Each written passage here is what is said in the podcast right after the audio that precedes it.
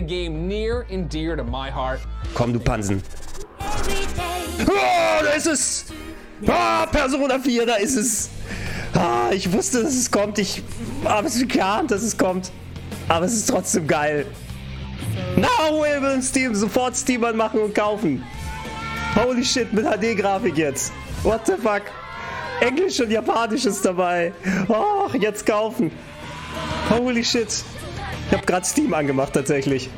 So, Persona. Hoi, hoi, hoi, hoi. 1999? Das ist ja voll. Das ist ein guter Preis. Sollte euch dieses Video gefallen, würde ich mich freuen, wenn ihr mich über Patreon, Steady oder PayPal unterstützt.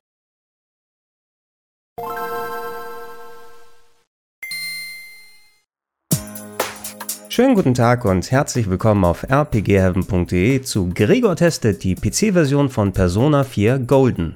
Passenderweise als Shadow Drop ist Persona 4 Golden während der PC Gaming Show 2020 vorgestellt und auch gleich auf Steam released worden. Für knapp 20 Euro könnt ihr euch die normale Edition oder für 25 Euro die Digital Deluxe Edition holen. Und ich habe mir natürlich die Version direkt im Anschluss an die Konferenz runtergeladen, einige Stunden reingespielt und werde euch heute in einem kleinen Quickie mal zeigen, was der Port so drauf hat.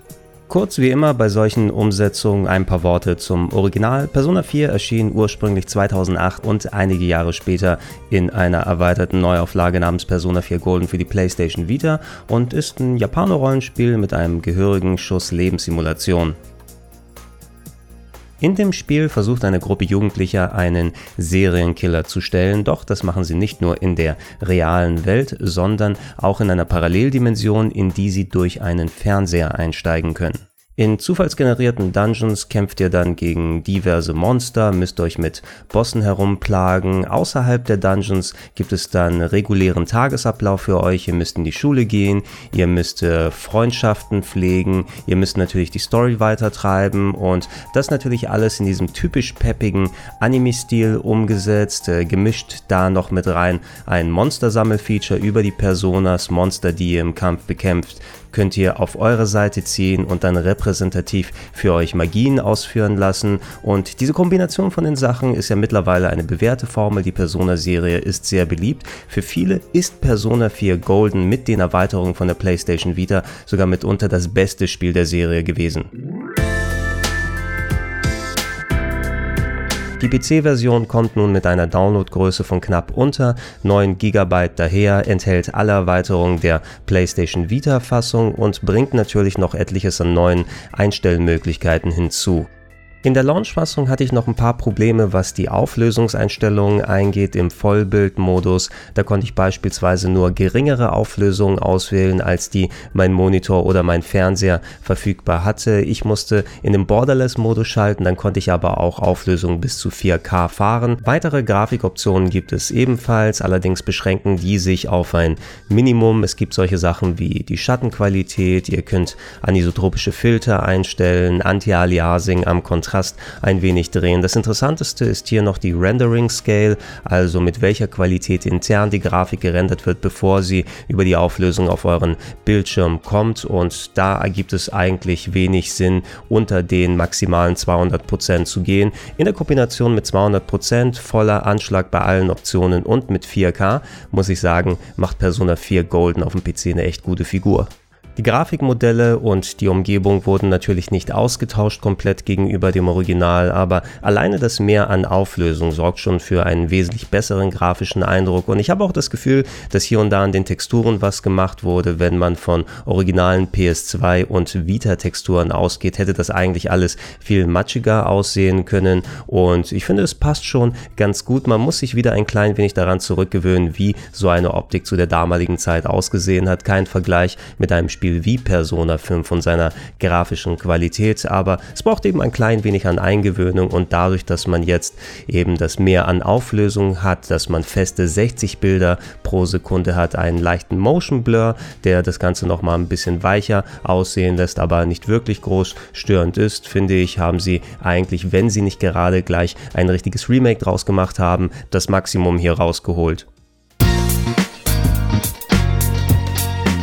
Was leider die Launchfassung noch nicht hatte, sind deutsche Texte. Ich konnte sie jedenfalls bei der Installation nicht anwählen. Da gab es nur die Möglichkeit, zwischen Englisch und einigen asiatischen Sprachen zu wählen, was die Texte angeht. In allen Installationsversionen könnt ihr aber zwischen dem originalen japanischen und englischen Synchro-Dateien umschalten. Das funktioniert einfach direkt per Menü und das müsste jetzt auch eine Option sein, die neu hinzugekommen ist. Ihr könnt an dem Balancing des Sounds drehen, so dass ihr Stimmlautstärke, Musiklautstärke und Effekte selbst bestimmen könnt, was ganz cool ist, wenn die Abmischung mal nicht so richtig greift. Ebenfalls sehr cool ist, dass man jetzt auch die Option hat, nicht nur mit Gamepad zu spielen. Ich habe einen X-Input-Controller angeschlossen und der wurde einfach direkt erkannt und gleich alles eingerichtet, sondern ihr könnt auch die Tastatur verwenden. Ich weiß jetzt nicht, ob man unbedingt Persona 4 mit einer Tastatur spielen möchte, aber wer es mag, kann es jetzt gerne tun. Die andere Sache, und das ist ein richtiges Highlight, ich glaube, das war bei der Persona 4 Golden Version nur verfügbar, wenn man einmal komplett